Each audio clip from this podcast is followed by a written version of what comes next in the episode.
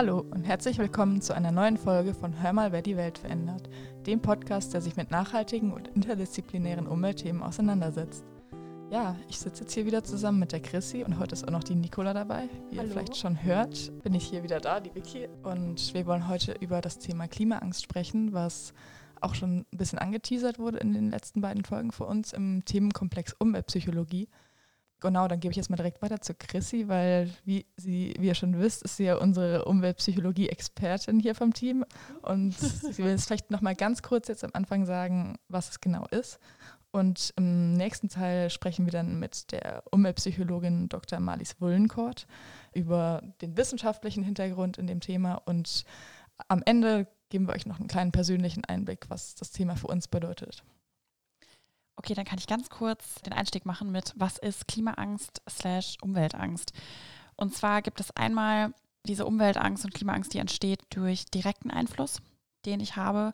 Also zum Beispiel, wenn ich Extremwetterereignissen ausgesetzt bin, wie jetzt eine Flut oder Waldbrand oder was auch immer, dann kann es sein, dass sich danach, dass sich daraus eine Angst ergibt und dass ich dann einfach Angst habe vor weiteren Ereignissen. Und auf der anderen Seite gibt es aber auch diese Angst, die entstehen kann durch indirekten Einfluss. Das heißt auch Menschen, die nicht irgendwelchen physischen ja, Ereignissen, also halt Extremwetterereignisse oder so ausgesetzt sind, können Klimaangst bzw. Umweltangst haben. Und das ist jetzt gerade immer mehr im Kommen, weil eben der Klimawandel und die Biodiversitätskrise und so ja ein Ding ist, dass immer mehr Menschen die Angst haben eben. Genau. Und ich würde sagen, wir starten auch gleich. Ah, ich wollte noch eine Sache sagen, genau. Und zwar wollte ich noch kurz sagen, dass wir ja jetzt hier ganz viel, also wir wollen jetzt über Klimaangst sprechen, auch über unsere persönlichen Erfahrungen.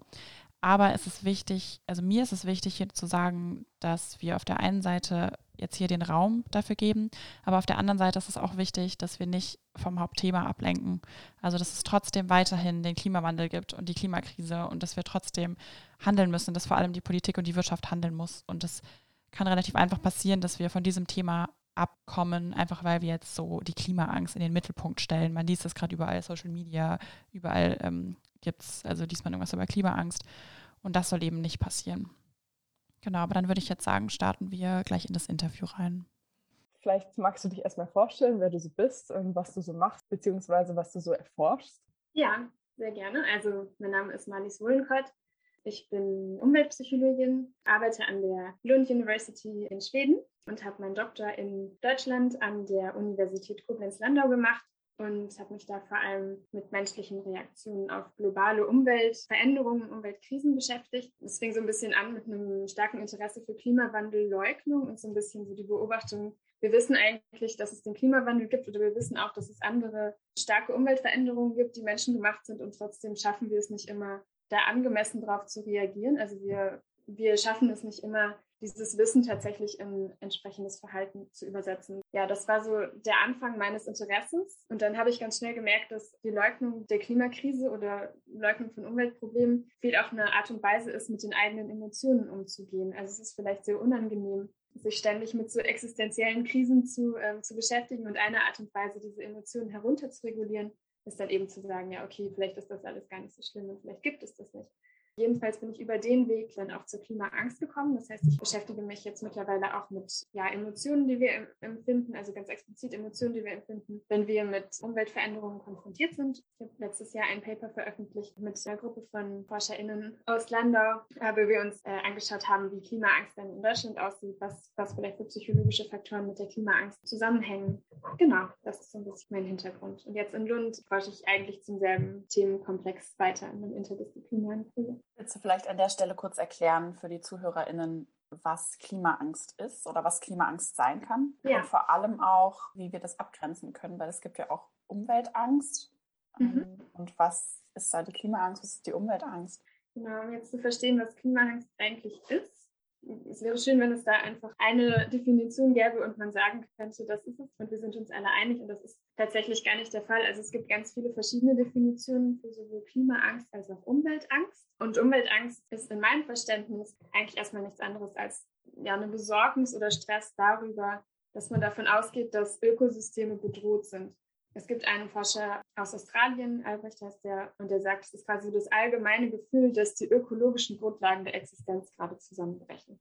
Also quasi eine, eine Angst als Reaktion auf äh, zu erwartenden oder auch bereits ähm, existierenden Bedrohungen von Ökosystemen. Das ist kein neues Konzept. Also wir, wir finden schon ganz, ganz lange Aufzeichnungen darüber, dass Menschen Umweltangst empfinden. Und genau, wir, benennen das jetzt vielleicht erst seit, seit kürzerer Zeit auch in den Medien als, als Umweltangst und dann eben Klimaangst. Genau, und Klimaangst ist eben die Angst, die wir, die wir spüren im, im Zusammenhang mit der Klimakrise. Das heißt, Umweltangst ist so der Überbegriff und Klimaangst ist eine Facette der Umweltangst. Das heißt, sie sind nicht, nicht unabhängig voneinander.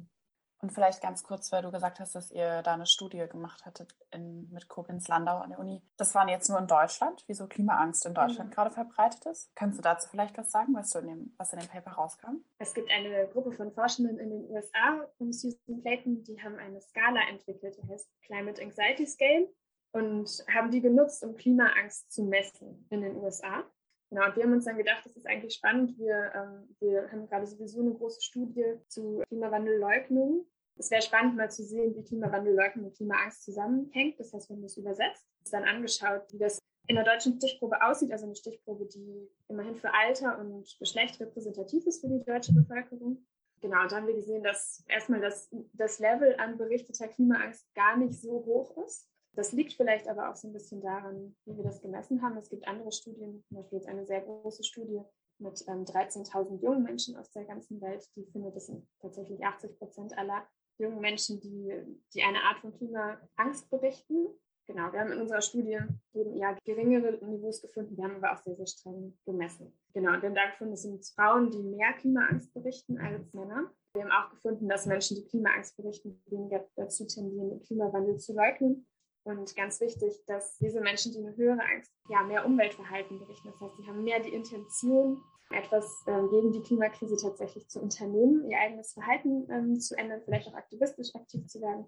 Und sind gleichzeitig auch Menschen, die ja, die Politikmaßnahmen unterstützen, die gegen die Klimakrise genutzt werden. Genau, das ist, das ist ganz spannend, weil wir nämlich, weil es so eine Diskussion gibt, wie Angst denn eigentlich mit Verhalten zusammenhängt. Ob es jetzt vielleicht also ob das positiv miteinander zusammenhängt, dass vielleicht hilfreich ist, ein bisschen Angst zu haben vor dem Klimawandel oder ob das vielleicht was ist, was, was uns stark hindert. Das heißt, ihr seht schon entsprechende Muster irgendwie auch und dementsprechend stellt sich jetzt auch die Frage, siehst du da eine Dynamik in den letzten Jahren oder hat sich das verändert? Auch jetzt in dem Zusammenhang, dass die Bedrohung ja im Prinzip stärker wird, je länger wir mhm. nicht handeln und dadurch vielleicht auch noch andere Gruppen jetzt angesprochen werden davon. Da sind jetzt mehrere Aspekte aus meiner Sicht wichtig. Also wir können davon ausgehen, dass Klimaangst in der Zukunft mehr werden wird, weil wir einfach auch immer mehr mit diesem, mit diesem Thema und immer direkter mit dieser Problematik konfrontiert sein werden. Gleichzeitig gibt es aber noch gar nicht so viel Forschung zu Klimaangst. Also das ist ein Begriff, der jetzt populärwissenschaftlich sehr, sehr beliebt geworden ist. Und wir sehen auch, dass immer mehr Forschung jetzt quasi stattfindet. Also ich bin selbst total begeistert, wie viel innerhalb von einem Jahr da passiert, wie viele Doktorate sich damit ähm, auf einmal beschäftigen, wie viele Projekte es gibt, auch internationale Projekte und so. Ähm, aber das bedeutet auch, dadurch, dass wir das vorher noch gar nicht so viel hatten, dass, dass ich mich gar nicht traue, jetzt zu sagen, es hat sich in die eine oder andere Richtung bisher, bisher entwickelt. Was wir aber sehen und was wir auch aus anderen Disziplinen sehen, also es ist nicht nur die Psychologie, die sich damit beschäftigt, mit diesem Themenkomplex, sondern auch andere Disziplinen, auch in der Philosophie oder Religionswissenschaft, Psychoanalyse, also viele verschiedene Disziplinen. Eine wichtige Erkenntnis scheint zu sein, es sind vor allem Menschen, die, die weniger privilegiert sind, also weniger soziale Macht haben in unserer Gesellschaft, die mehr solche Angst berichten. Also Frauen, junge Menschen, vielleicht auch Gruppen, die, ähm, die jetzt schon stark mit dem Klimawandel konfrontiert sind, als Menschen, die vielleicht sich in einer sehr sicheren Position gesellschaftlich befinden, die sich vielleicht ja, die eher von unserem System profitieren und sich weniger Gedanken machen müssen obwohl natürlich die Klimakrise uns alle betreffen wird, aber sie betrifft uns eben auch unterschiedlich. Sie betrifft uns ja entlang ja, verschiedener Linien von, von Privilegien. Du hast es vorhin schon angesprochen, dass wir aus Klimaangst sogar auch irgendwie Energie ziehen können und dann mhm. vielleicht sich ein Verhalten resultiert so gegen die Klimakrise, also halt ein umweltfreundliches Verhalten. Kannst du dazu vielleicht noch was sagen? Also ist es, ja. würdest du sagen, das ist so? Oder gibt es Daten, die mhm. darauf hinweisen, dass das so ist? Mhm. Ja, das ist ein ganz wichtiges Thema aus meiner Sicht und ein sehr komplexes Thema. Und wo ich vielleicht zuerst noch eingehen möchte, ist Thema Pathologisierung. Aus meiner Sicht ist die Klimaangst eine ganz gesunde Reaktion auf eine existenzielle Bedrohung. Ich finde es eher merkwürdig, wenn wir, wenn wir nicht mit Angst auf diese wirklich fundamentale Bedrohung potenziell unserer Existenz reagieren würden. Und für mich ist immer ganz wichtig zu betonen, dass Klimaangst eben nicht pathologisch ist, sondern was Adaptives, was Gesundes, etwas, was eine Funktion erfüllt. Es gibt einige ähm, Forscherinnen und Forscher, die von Practical Anxiety, also einer praktischen Angst sprechen. Das ist Charlie Kirk, der dahinter steht, der quasi diesen Begriff als erster geprägt hat. Das ist ein Philosoph. Ähm, und da ist die Annahme, dass uns quasi die Angst dazu treibt, etwas gegen den Grund der Angst zu unternehmen und darüber ähm, quasi Handeln motivieren kann. Das heißt, wenn ich eine Angst empfinde, eine Klimaangst empfinde, dann tendiere ich wahrscheinlich dazu, mich umweltfreundlich zu verhalten das ergibt theoretisch ganz viel Sinn. Ob das praktisch so ist, das ist noch gar nicht so richtig geklärt. Also wir haben in unserer eigenen Studie eben gefunden, dass Menschen, die mehr ähm, Klimaangst berichten, auch mehr sagen, ja, ich, ähm, ich möchte mich umweltfreundlich verhalten und ich finde es das wichtig, dass es Politikmaßnahmen gibt. Aber in dieser Originalstudie aus den USA, äh, auf die wir uns quasi bezogen haben, die haben diesen Zusammenhang nicht gefunden. Und da gibt es jetzt verschiedene, also verschiedene Erklärungsansätze. Der eine Ansatz kann sein, dass das was mit, mit der Art und Weise zu tun hat, wie wir Klimaangst versuchen zu messen. Das heißt, wenn ich quasi mich umweltfreundlich verhalte, um meine Angst zu reduzieren, dann empfinde ich vielleicht weniger Angst. Und wenn ich dann einen Fragebogen vorgelegt kriege, dann berichte, berichte ich vielleicht weniger Angst, obwohl ich mich aufgrund einer Angst stark ähm, umweltfreundlich verhalte. Das heißt, wir können eigentlich über so kausale Zusammenhänge aus, aufgrund der Studien, die wir jetzt, ja, die es bisher gibt, noch nicht so starke Aussagen treffen. Es ist aber sehr plausibel, dass es wahrscheinlich so eine, ja, eine Angst ist, die nicht, die nicht zu stark ist, die quasi Umweltverhalten motiviert. Ähm, und dann ist wichtig auch zu sagen, eine sehr starke Angst kann auch lernen. Also das wissen wir aus anderen Bereichen der Wissenschaft, dass wenn man wirklich ganz, ganz stark in einer Angst ist, ähm, dass man dann handlungsunfähig werden kann. Dass das auch bedeuten kann, dass man vielleicht professionelle Unterstützung braucht, um mit der Angst umzugehen. Genau. Und wir haben aber leider einfach noch nicht die Daten, die sich das anschauen. Also auch, also in unserer Stichprobe waren einfach, also die Menschen haben eher geringere Niveaus an Klimaangst berichtet und das gleiche sehen wir in anderen Studien, die quasi die Klimaangst auf diese Art und Weise erfassen. Das heißt, es gibt hier noch ganz viel Potenzial, diese Zusammenhänge weiter zu, äh, weiter zu erforschen. Und es ist ähm, genau es ist wichtig, sich diese, sich, sich, äh, sich diese Zusammenhänge weiter anzuschauen und sie zu verstehen und dann vielleicht, ja, und dann vielleicht auch darauf oder auf der Grundlage zu handeln. Was ich auch in Vorbereitung der Folge interessant fand, ist, dass man halt von Klimaangst spricht und dass es dieser Begriff mhm. Angst für mich sowas irgendwie ja blockierendes hat oder mhm. was auch sehr individuell ist, aber dass das Thema ja. ja, schon eigentlich was ist, was man vielleicht gerade nicht individualisieren sollte, weil im Endeffekt mhm. eigentlich ja die Ursachen bekämpft werden sollten gemeinsam und mhm. dieser Begriff irgendwie so diese Eigenverantwortung für das Problem irgendwie auch so ein bisschen für mich impliziert, dass man, mhm. ja, eine Angst ist halt was, okay, damit muss ich jetzt vielleicht fertig werden und es liegt mhm. irgendwie an mir, aber mhm. das ist ja in dem Fall nicht der Fall. Es liegt ja nicht an mir, es liegt daran, dass Strukturen da sind, die eben das Ganze erzeugen und mhm. dementsprechend diese Angst halt hervorrufen. Ja, ja, was du, ähm, was du hier sagst, ist ganz wichtig. Also die Angst oder der Begriff Klimaangst wird vielleicht auch so ein bisschen anders benutzt als andere Formen von Angst, die sich vielleicht strenger an psychologischen Manualen orientieren, wo wir wirklich sagen, okay, das ist so und so ähm, definiert und so und so können wir jetzt eine Diagnose stellen, sondern das ist wirklich ein Begriff, der ganz, ganz viele verschiedene emotionale Reaktionen zusammenfasst. Genau, das, das ist so der eine Punkt. Und der andere Punkt äh, mit der Individualisierung. Es ist halt ein komplexes Zusammenspiel aus einer kollektiven Krise, auf die ich natürlich auch individuell reagiere. Auch wenn ich diese Krise vielleicht äh, nicht alleine verursacht habe. Ähm, also ich glaube, es ist, es ist ganz, ganz wichtig, hier mit ja, wirklich mit Bedacht vorzugehen, wenn wir über Klimaangst sprechen. Weil, wie du sagst, es ist, es ist natürlich gefährlich, wenn, wenn dann die Schlussfolgerung ist, ähm, ah, es ist, es ist ein individuelles Problem und wir müssen da irgendwie alle alleine mit umgehen. Und gleichzeitig gibt es diese Realität, dass viele Menschen ja wirklich schwierige Emotionen empfinden und mit denen irgendwie umgehen müssen und wir uns auch in der Zukunft überlegen müssen, wie reagieren wir darauf als Gesellschaft? Schaffen wir Angebote für Menschen, die vielleicht stärkere Angst empfinden, die vielleicht gerade nicht die Kapazitäten haben, damit alleine fertig zu werden und so. Und quasi, dass wir uns als Gesellschaft auch auf, ja, darauf vorbereiten, dass es kann auch sein, dass wir, ja, dass, dass wir oder wir wissen, dass wir, ähm, dass wir starke Konsequenzen des Klimawandels erleben werden, weil eventuell auch schon Tipping Points überschritten sind und so. Das heißt, wir müssen irgendwie diese, müssen diese Seite der, der Problematik natürlich irgendwie auch anerkennen. Aber was ich, was ich in dieser ganzen Debatte ja auch, auch wichtig finde, ist zu thematisieren, dass wir, dass wir bisher wenig, ja, wenig öffentliche Räume haben, in denen wir diese Angst quasi ausleben können. Ich glaube, vielen Menschen ist nicht bewusst, wie viele Menschen, Menschen um sie herum sich auch Gedanken machen und dass sie gar nicht alleine sind mit diesen, mit diesen Gefühlen und so. Und ich glaube, das ist was, was wir als Gesellschaft äh, ja auch immer mehr schaffen müssen. Also Räume, in denen man sich begegnen kann, sichere Räume, in denen es Wertschätzung gibt und in denen man, in denen man quasi diese, diese Angst auch vielleicht mal zulassen kann, sich überlegen kann, was, was sagt es überhaupt aus über mich und über die Welt? Wie kann ich darauf reagieren?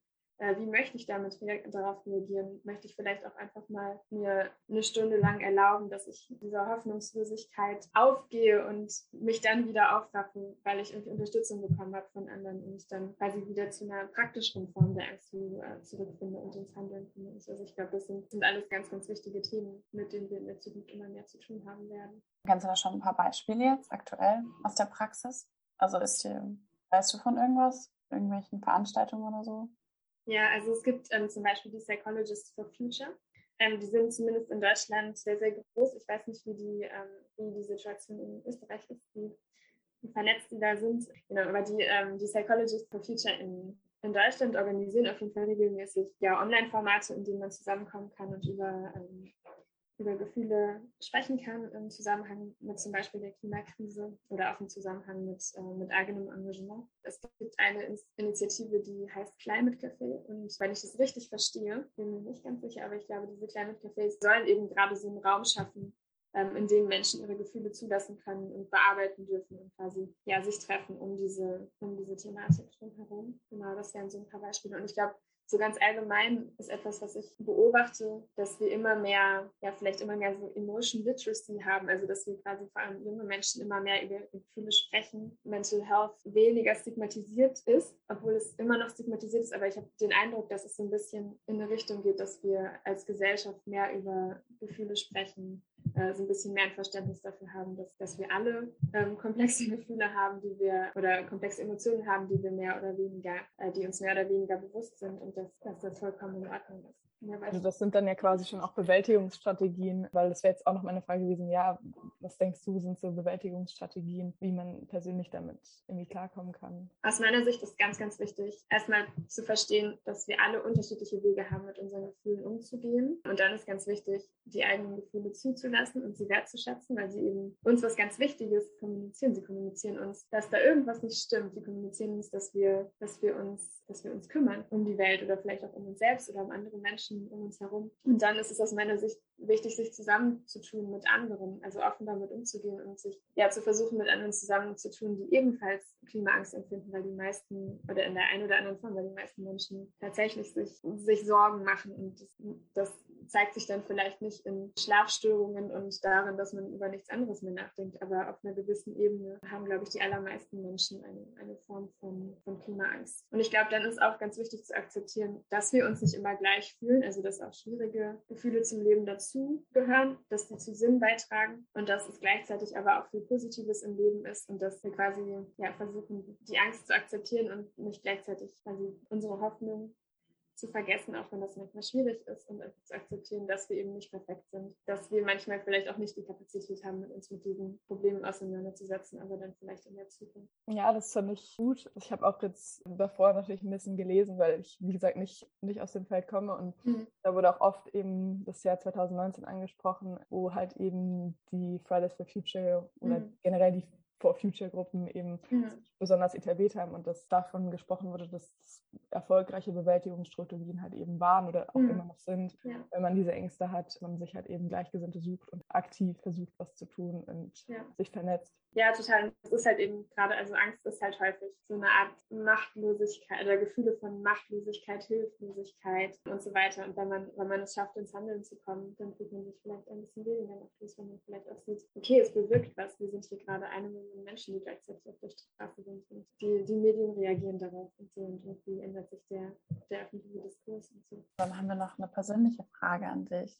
Und zwar, ob du Klimaangst manchmal hast und wie die ausschaut, wenn du Klimaangst hast. Ja. Wenn du die Frage beantworten möchtest, die musst du natürlich nicht beantworten. ja, ich würde durchaus sagen, dass ich Klimaangst haben. Nicht immer im selben Umfang, aber ich merke vor allem, wenn ich mit anderen Krisen konfrontiert bin und dann anfange, über die Klimakrise nachzudenken, dass ich dann verschiedenste Emotionen empfinde, die, die nicht immer einfach sind. Es geht mir häufig auch so, wenn ich zum Beispiel den IPCC-Report lese, also den neuesten Bericht äh, des Weltklimarats und, und ähnliches. Und so. Also ich, ich glaube durchaus aber, dass ich, dass ich diese Angst mehr oder weniger zulasse. Manchmal, manchmal fühle ich so eine Nervosität in meinem Alltag, wenn ich irgendwie ja, bestimmte Dinge beobachte oder wenn ich draußen bin und, und, und sehe, ah, es, ist, es ist total trocken oder es ist total überschwemmt. Und das, das wäre vielleicht nicht so, wenn wir, äh, wenn wir uns nicht in einer Klimakrise befinden würden. Genau, ich ja, vielleicht ist meine, meine größte Coping-Strategie oder wieso ich damit eigentlich ganz gut zurechtkomme in meinem Alltag, dass ich eben gewählt habe, das zu meinem Beruf zu machen. Also ich bin privilegiert genug, dass ich, dass ich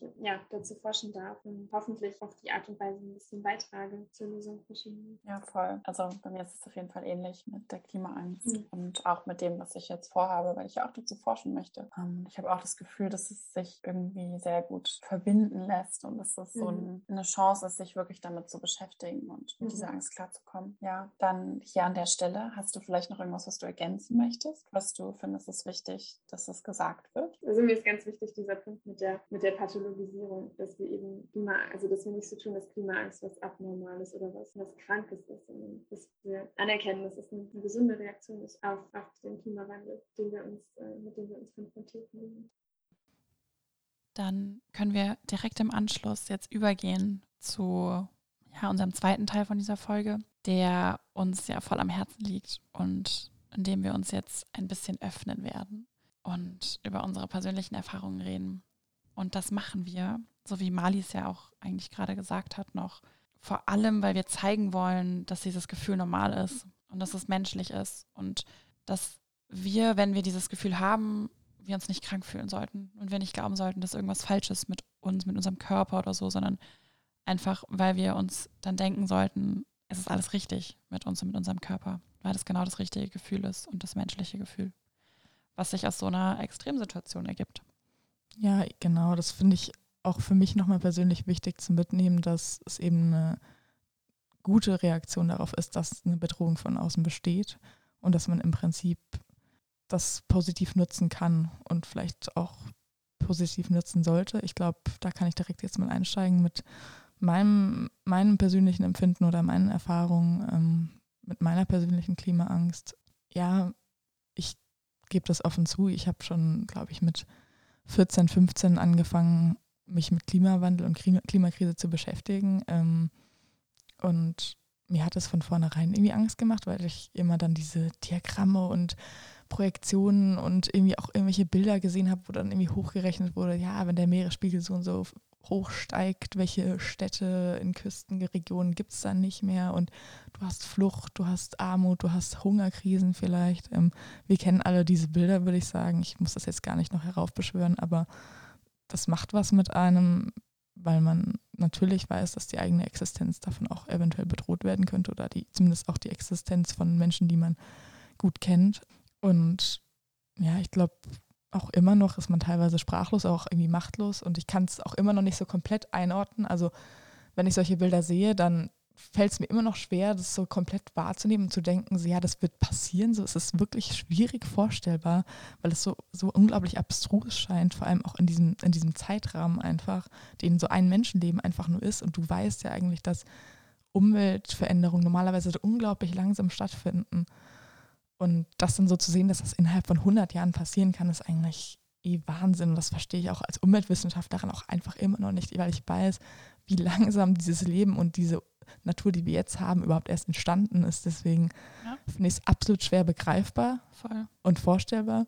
Und ich glaube, das ist auch immer noch ein Problem, was halt eben viele Menschen damit haben. Wenn ich jetzt so aus dem Fenster schaue und überlege, wie sich das Klima in Zukunft entwickeln wird, dann habe ich natürlich schon ein bisschen Angst äh, vor, vor Wetterextremen. Gerade auch wenn ich zurückdenke daran, wie es die letzten Winter und Sommer war, von Hitzeperioden, die unerträglich waren, teilweise schon in der Stadt, Voll. bis zu extrem kalten ähm, Schneetagen, wo die Schneemassen ganze Dörfer in Österreich ähm, eingeschneit haben und von der Zivilisation abgeschnitten haben, praktisch, ja, da macht man sich natürlich Gedanken, wie geht's, wie geht's in der Zukunft weiter und wie kann man sich auch vielleicht davor schützen? Ja, bei mir hat es auch irgendwie, also es hat auf jeden Fall angefangen, als ich mich auch mehr mit dem Thema beschäftigt habe. Und dann war es am Anfang auch wirklich schlimm. Also echt intensiv. Und ich kann es auch gar nicht mehr so genau beschreiben, aber ich hatte echt, also ich hatte wirklich Angst und ich hatte dann, also ich konnte dann auch voll schlecht schlafen, weil ich vor allem irgendwie ähm, einschlafen und so dann an sowas gedacht habe. Und ich habe dann manchmal so Panikmomente gehabt. Also irgendwann, ich erinnere mich an eine Situation, da ging es mir eigentlich urgut, aber ich habe dann so abends im Bett gechillt und wollte einschlafen. Und dann hat irgendwie wirklich irgendjemand seinen Motor draußen angelassen für eine Viertelstunde oder so, also wirklich super lang.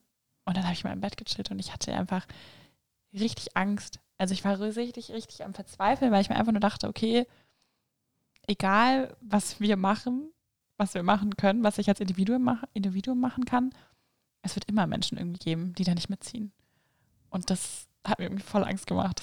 Ich hatte dann kurz so, ja, es bringt eh gar nichts. Aber dann habe ich irgendwie auch gecheckt, dass, dass es doch voll was bringt. Dass es voll was bringt, selber was zu machen. Und dass ja letztendlich die Politik eben was machen muss. Und dann ziehen halt auch alle Menschen mit, weil es die Politik macht. Also es gibt da schon, für mich gibt es da auf jeden Fall schon auch einen Ausweg. Also bei mir kommt sicherlich auch ein entscheidender Punkt und zwar, wenn ich jetzt aus Österreich hinausschaue und äh, überlege, was vor allem auch in anderen Ländern passieren wird in Zukunft durch die Klimaerwärmung, durch die Veränderung des Klimas, Voll. dann habe ich schon auch äh, natürlich ein bisschen Angst darum, wie viele Menschen ihr Zuhause verlieren werden, wie viele Menschen gezwungen werden, ihr Land zu verlassen, ihre Heimat zu verlassen, einfach weil sie es dort nicht mehr aushalten, weil einfach äh, die Wasserknappheit sie dazu zwingen wird, in andere Länder, in andere Gebiete zu siedeln und was das dann auch mit der, mit der Welt machen wird. Ich meine, wir sind in, in Österreich sicherlich wahnsinnig privilegiert aufgrund von unserer Wassersituation. Ähm, das heißt aber sicherlich nicht, dass wir uns irgendwann einmal abschotten werden können und sagen können, hier bei uns ist alles super und äh, bleibt wo ihr seid und wir machen unser Ding alleine weiter und uns nicht dieser Verantwortung auch gerecht werden können, dass wir ähm, anderen Ländern äh, aushelfen und anderen Menschen ähm, Zuflucht auch gewähren, die es einfach in ihrem eigenen Land nicht mehr aushalten. Aber ja, das sind einfach solche Punkte, die auch oft auch vergessen werden. Also ich weiß nicht, wie ihr das seht, aber diese ähm, ja, Flüchtlingswellen, Migrationswellen äh, durch äh, die Klimaerwärmung, die stehen uns sicher noch bevor. Und das ist äh, sicherlich ein entscheidender Punkt, der auch, äh, wenn man ein bisschen drüber nachdenkt, äh, zu ein bisschen einer Angst führt. Zu einer bisschen einer Angst und äh, das ist sicherlich im Zusammenhang mit eben der Klimaangst für mich einer der essentiellen Punkte. Aber was ich auch äh, mir öfter gedacht habe, manchmal fühle ich mich nämlich schlecht, weil ich das Gefühl habe, dass die Klimaangst oder die Umweltangst eine super privilegierte Angst ist. Also so wie sie, wie, wie wir sie erleben hier in diese, durch diesen indirekten Einfluss. Weil wir irgendwie dann Angst vor der Zukunft haben, so, vor allem auch, was hier dann mit uns passiert. Aber das passiert ja jetzt auch schon in voll vielen Regionen in der Welt. Das, was uns hier erwartet, das ist einfach gerade Realität für andere. Und deswegen fühle ich mich manchmal super schlecht, dass ich diese Klimaangst fühle, weil ich aktuell noch nicht in der Situation bin und das einfach, ja, ich weiß nicht, ob ihr das versteht. Doch, ich kann es richtig gut verstehen. Bei mir, auch in dem Kontext, glaube ich, habe ich auch sehr viele Schamgefühle. Also wenn ich dann mit Menschen zum Beispiel rede aus betroffeneren Regionen, sage ich jetzt mal, das ist bei mir wirklich auch so eine, ja, so ein Guilt-Gefühl irgendwie so hervorruft, weil ich mir denke, so ja, wir sind hier diese Gesellschaften gewesen, die hauptsächlich dafür verantwortlich sind. Das waren meine Großeltern, meine Eltern, dumm gesprochen, jetzt einfach mal vereinfacht gesprochen. Und ja, das bringt bei mir halt irgendwie so ja, so ein Schamgefühl vor. Und das mich aber dann im Endeffekt noch mehr motiviert zu sagen, so ja, wir sind jetzt die Generation, die es halt vielleicht mal anders ja. macht. Voll, ja, bei mir hat es auch aufgehört in dem Moment, wo ich dann gesagt habe, so, nee, ich mache jetzt was. Dann habe ich angefangen, so mich überall irgendwie einzubringen und aktiv zu werden. Und das hat richtig gut getan. Und seitdem habe ich auch viel, viel weniger dieses Gefühl. Ja. Nee, geht mir auch so. Also bei mir ging es dann auch los mit ähm, schon der Schülervertretung irgendwie zu sagen, ja, wir wollen Recyclingpapier. Also so, klar, als Schülerin fängst du halt an mit sowas, ne? Ähm, und dann halt später über Engagements von Greenpeace zu auf Demos gehen, zu halt jetzt eben hier den Podcast auch machen, so auch im Privatleben, weil das Studium natürlich nicht ausreicht. Also das ist ja irgendwie klar. Ja. So, aber dass es halt wirklich einem hilft, sich mit anderen zusammenzutun, darüber zu sprechen mit anderen auch viel, dass man diese Ängste hat und dass man irgendwie weiß, dass man zusammen was tun muss oder tun will ja auch einfach und dass einem das eben über diese Angst dann irgendwie hinweg ja, hilft. Wie war das bei dir eigentlich, Nicola? Also was mich interessiert vor allem jetzt gerade, was wusstest du davor schon oder was weißt du so über Klimaangst? Also so direkt auseinandergesetzt wie ihr beiden habe ich mich damit jetzt auch nicht. Ich kann nur sagen eben, wie es mir selber damit geht.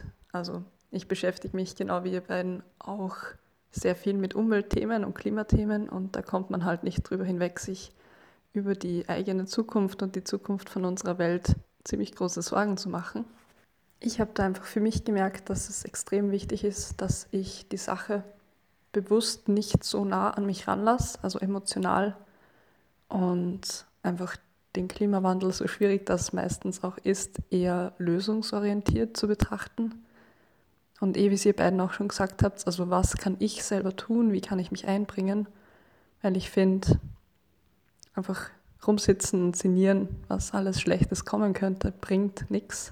Und das Allerwichtigste finde ich, einfach darüber zu reden. Also es geht wirklich vielen Leuten so, dass sie Angst haben vor der Klimakrise.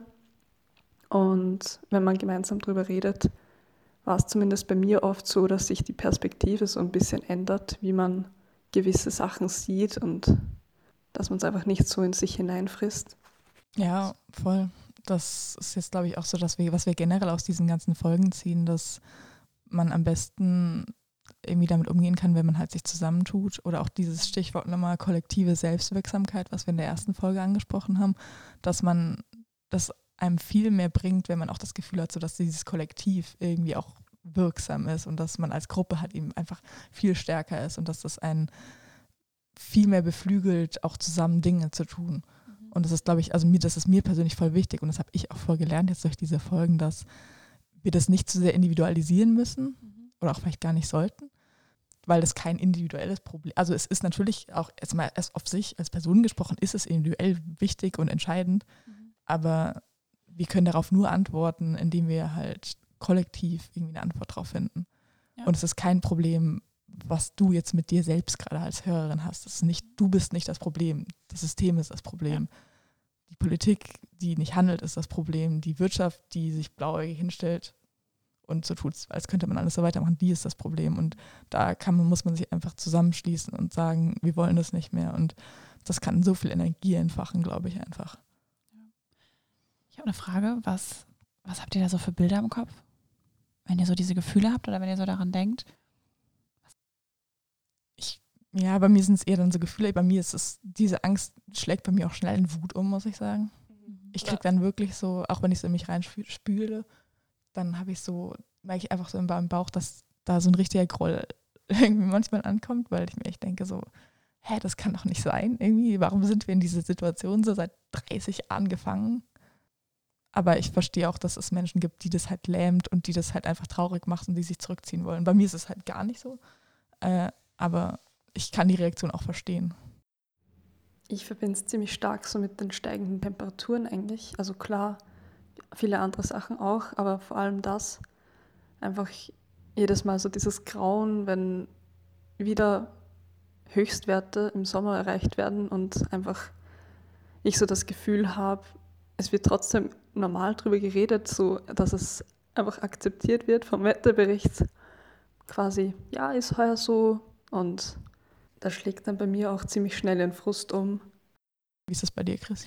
Ich meinte einfach so, mit Bildern meinte ich wirklich also wirklich Bilder von Dingen, die passieren können. Also ich sehe dann wirklich, was, was bei mir voll das Ding ist, ist so Meeresspiegel, das ja ansteigt. Mhm. Und halt eben die ganzen Dürren. Dass wir ja. halt weniger Essen haben und sowas. Ja, und das ist bei mir ist auch so diese Nahrungsmittelproblematik ja. und auch Versalzung ja. und auch Bodenerosion halt eben, dass du halt wirklich einfach zum Teil keine Böden mehr hast, wo du halt irgendwas drauf anbauen kannst. So, weil sie halt entweder im Meer sind, versalzen sind, weil der Meeresspiegel höher ist, weil der Boden abgetragen ist, weil alles Mögliche. Also das ist so das Ding drin und ich sehe halt auch die ganzen Fluchtbewegungen. Ja, voll. Genau das ist dann so das, was daraus resultiert. Also das sind so meine Bilder, die ich auch vor Augen habe. Vor allem das Ende ist dann so diese Fluchtbewegung und dieses, was ist dann? Und ich denke mir dann auch meistens so, oder ich stelle mir auch immer so die Fragen, ja, was mache ich eigentlich mit meinem Leben? Macht das überhaupt Sinn, was ich gerade tue? Ja. Also manchmal habe ich einfach diese, diese ja. Momente, wo ich mich denke, so ja, ich würde mir jetzt einfach nur am liebsten an den nächsten Baum ketten, ja, weil ich mir einfach total. denke, so, ey, warum studiere ich eigentlich? Das bringt doch jetzt eh gerade nichts. Ja, voll. Eigentlich müssen wir jetzt alle stehen und liegen lassen und diese Folge aufhören und kämpfen. Ja, irgendwie halt echt. Ich meine, das machen wir ja auch jetzt eigentlich mit der Folge. Das habe ich mir auch schon so oft gedacht. Also wenn ich irgendwie dabei bin, über diverse Ökosystemzyklen und Zusammenhänge zu lernen, so weiß ich nicht, zahlt sich das jetzt überhaupt aus? Gibt es das in fünf Jahren noch? Ich denke mir halt, dass ich vielleicht mehr erreichen kann, wenn ich jetzt studiere und wirklich so die, also versuche, die Komplexität von dem ganzen Problem zu verstehen, dass ich dann in Zukunft mehr erreichen kann. Aber klar, da könnte man jetzt echt lang drüber reden, ob es sinnvoller ist, jetzt sich an einen Baum zu ketten oder eben zu studieren. Und ich finde, es ist einfach beides wichtig. Und ich finde aber auch, dass wir echt nicht vergessen dürfen, uns auch selbst so mal eine Auszeit von dem Ganzen zu gönnen. Jetzt auch im Zusammenhang mit Klimaangst, weil einfach, wenn man sich wirklich rund um die Uhr immer nur so mit den ganzen negativen Bildern beschäftigt, das tut nicht gut. Und da ist es für mich auch einfach extrem wichtig, so raus in die Natur zu gehen und mal ein bisschen Abstand von dem Ganzen zu gewinnen. Ja, nee, das stimmt. Ich habe auch, also, wo du es jetzt sagst, so mit in die Natur gehen, ich habe so voll die tiefe Verbundenheit mit der Natur seitdem weil ich irgendwie dann, wenn ich jetzt im Wald bin oder so, dann tut mir das, also ich habe so krasse Schuldgefühle. Es tut mir total leid dann, was die Menschen machen. Und dann chill ich da im Wald zwischen den Bäumen und denke mir so, alter Bäume, es tut mir so leid. es tut mir so leid. Also ich meine, klar, ich hab, kann da nicht wirklich irgendwas machen oder es war ja auch nicht meine Schuld. Also nicht alles meine Schuld, sondern ich bin ja, ja nur eine Teilschuld hier. Aber irgendwie finde ich das auch krass, was das mit meiner Beziehung zur Natur auf jeden Fall gemacht hat. Ich bin, ich genieße seitdem Natur auch viel, so ganz anders und viel intensiver irgendwie. Also ich habe jetzt auch einen extrem ausgeprägten Beschützerinstinkt der Natur gegenüber. Und ich werde dann auch immer richtig heiß, wenn ich irgendwo Müll rumliegen sehe. Eh, wie du gesagt hast, einfach weil man sich halt selber schuldig fühlt und einfach so die ganze Verbindung mit der Natur, wenn man weiß, dass sie vielleicht begrenzt ist zeitlich, dann das nochmal extrem verstärkt. Ich weiß nicht, wie ihr das seht, aber dementsprechend habe ich natürlich auch ein bisschen Bedenken, wenn ich jetzt an die Zukunft vielleicht vor allem auch meiner Kinder oder zukünftiger Generationen denke, die ähm, ja gerade diese Probleme dann noch, noch mehr treffen werden. Und äh, ja. Ich habe noch eine andere Frage. Was würdet ihr, angenommen, ihr habt jetzt irgendwie so Kinder jetzt hier chillen oder sagen wir mal, ihr hättet Kinder. Ich glaube ja, vielleicht wollt ihr nicht so wirklich Kinder haben, aber angenommen, ihr hättet jetzt Kinder, die ungefähr, oh, keine Ahnung, fünf oder sechs sind. Und die reden mit euch darüber. Was würdet ihr denen sagen? Dann würde ich denen wahrscheinlich schon klar machen, dass äh, Österreich und der Ort, wo sie leben, äh, extrem privilegiert ist, dass man dankbar sein muss dafür, wo man geboren ist, wo man aufgewachsen ist, generell, aber vor allem auch im Zusammenhang mit dem Klima und mit dem, was auch in Zukunft passieren wird. Was jetzt eben nicht heißt, dass wir ja, unbescholten davonkommen werden, aber ich glaube schon, dass wir durch, unsere, durch unseren Wasserreichtum ähm, zumindest in dieser Hinsicht relativ sicher sind vorerst einmal, dass uns eben nicht das Wasser ausgehen wird. Aber ich würde ihnen vor allem auch klar machen, dass man dementsprechend auch eine Verantwortung hat. Dass man eine Verantwortung hat, wie man selber lebt, dass man eben schaut, dass man selber ähm, nicht unbedingt äh, das Ganze auch noch befeuert und schaut, dass man eben einen bewussten Lebensstil hat, die, Natur die natürlichen Ressourcen auch schätzt und wertschätzt und nicht übererschöpft und äh, auch eben äh, international denkt und sagt, okay, ähm, es ist nun mal so, dass wir ein Glück haben in unserem Land und dementsprechend haben wir auch eine kleine Verantwortung oder eine kleine Verantwortung, eine Verantwortung generell, dass wir äh, als Leuten, die, die, denen es woanders nicht ganz so gut geht, nicht noch schwerer machen, sondern denen vielleicht einmal unter die Arme greifen und äh, ja, denen vielleicht auch eine Chance geben, wenn sie ähm, bereit sind, ihr Land zu verlassen und äh, oder wenn sie auch ihr Land verlassen müssen und denen auch eine neue Chance geben in Österreich oder sie zumindest unterstützen. Und dass man hier eben, ja, dass man ganz klar schaut, äh, dass man eben nicht engstirnig, engstirnig bleibt und jedenfalls weiß, dass man nicht alleine ist in der Welt. Das würde ich meinen, meinen Kindern definitiv mitgeben wollen.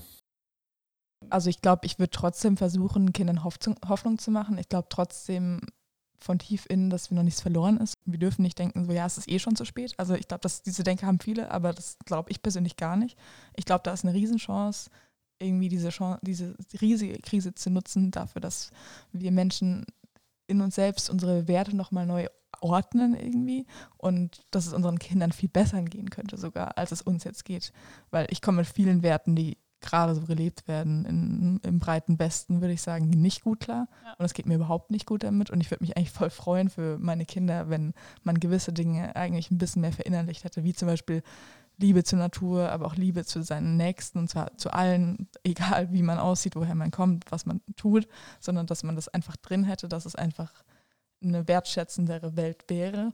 Ja, voll schön. Ja. Und ich glaube, dass ich würde trotzdem versuchen, meinen Kindern sowas mitzugeben und zu sagen, ja, das ist jetzt ja gerade alles nicht gut, aber wir können das nutzen und du wirst ein Teil davon sein und im Endeffekt irgendwann ist halt ja. die Welt dann doch trotzdem eine bessere, weil wir das zusammen als Kollektiv hinbekommen haben und dass die Menschen insgesamt global vielleicht voll zusammenbringt und man vielleicht auch dann solche Dinge wie Nationalstaaten und diese ganzen Kram halt irgendwie dann doch irgendwann ein bisschen hinten anstellen kann, was aktuell ja auch mal wieder fette Probleme bereitet. So.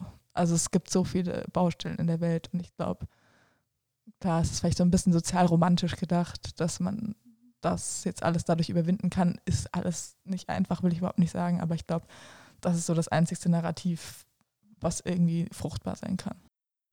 Dem kann ich mich nur anschließen. Was ich um jeden Preis vermeiden würde, auf jeden Fall, wäre meinen eigenen Kindern so erschreckende Zukunftsvisionen auszumalen, weil ich denke, entweder, wenn es mal soweit ist, dann sehen sie, eh, es eh schon selber oder das kommt sowieso von ihrer, also von den Mitmenschen.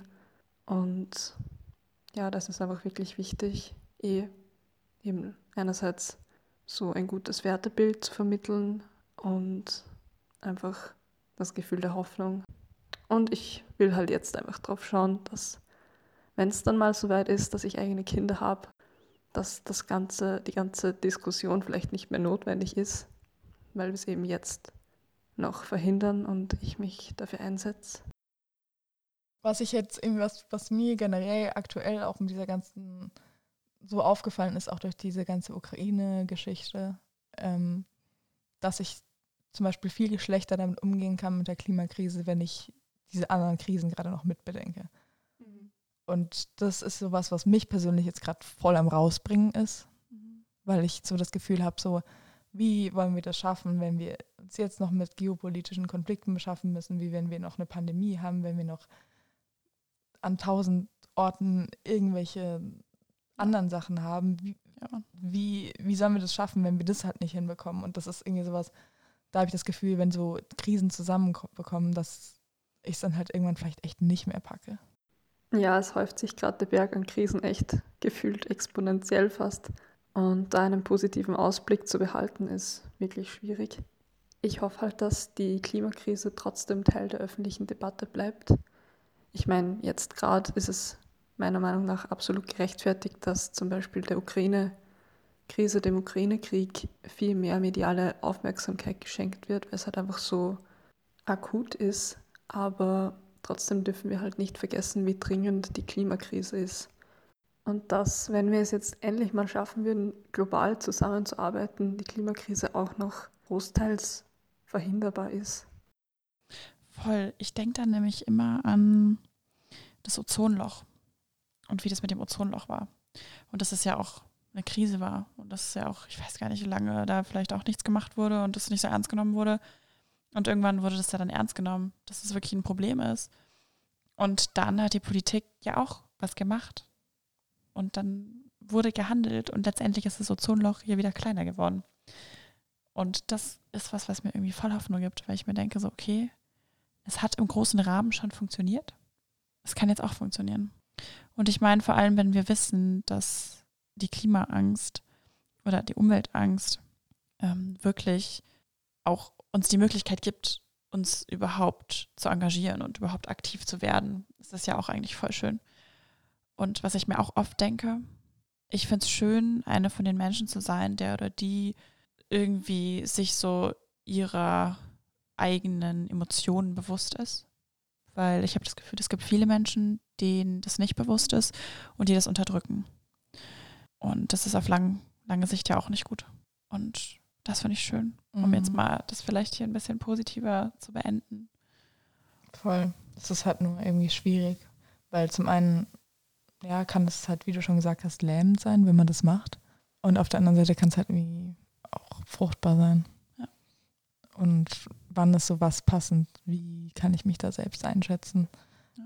Da muss man sich halt auch selbst ziemlich genau für kennen. Ja. Da ist die Forschung ja auch gerade dran. Mal ist ja auch, haben wir ja mit ihr auch ein bisschen gesprochen. Ja, aber also ich würde es auf jeden Fall positiv frame. Also es ist eine Chance und es ist wichtig, darüber zu sprechen. Und in dem Zuge würde ich auch nochmal, erstmal nochmal hier frage, ob ihr noch irgendwas sagen wollt. Habt ihr irgendwelche Gedanken gerade, die ihr irgendwie im Kopf habt oder so, die ihr jetzt gerade nicht losgeworden seid? Was ich, glaube ich, noch gern sagen würde, ist nochmal, ich animiere euch, redet mit euren Leuten drüber, kommt ins Gespräch darüber, auch vielleicht mit eurer Familie, mhm. auch gerade ja. mit anderen Generationen, weil ich glaube, das ist in unserer Generation nochmal eine ganz andere Geschichte als mit anderen. Und ich glaube, es ist in jeder Generation aber wichtig, darüber zu reden. Ja. Ähm, und dementsprechend, ja, versucht nicht allein damit zu bleiben. Und das ist noch das nächste, was du jetzt, glaube ich, auch noch, ja. noch mal ansprechen möchtest. Die Anlaufstellen, oder? meinst ja, du? Ja. Genau. genau, das ist uns auch noch wichtig, dass wir euch da ein paar Anlaufstellen mit auf den Weg geben, falls es wirklich irgendwie schlimm ist bei euch, falls eure Emotionen schlimm sind oder sie vielleicht mal schlimm werden, was auch passieren kann. Genau, es, ich, wir hauen euch in die Beschreibung einmal die Telefonseelsorge die man anrufen kann, wenn es irgendwie mal akut ist oder so, wenn man mit irgendjemandem sprechen möchte und vielleicht noch nicht direkt mit Freunden, Familie oder so darüber reden will, sondern mit einer fremden Person, könnt ihr einfach da anrufen. Und dann gibt es noch eine richtig, richtig coole Anlaufstelle und zwar die Psychologist for Future.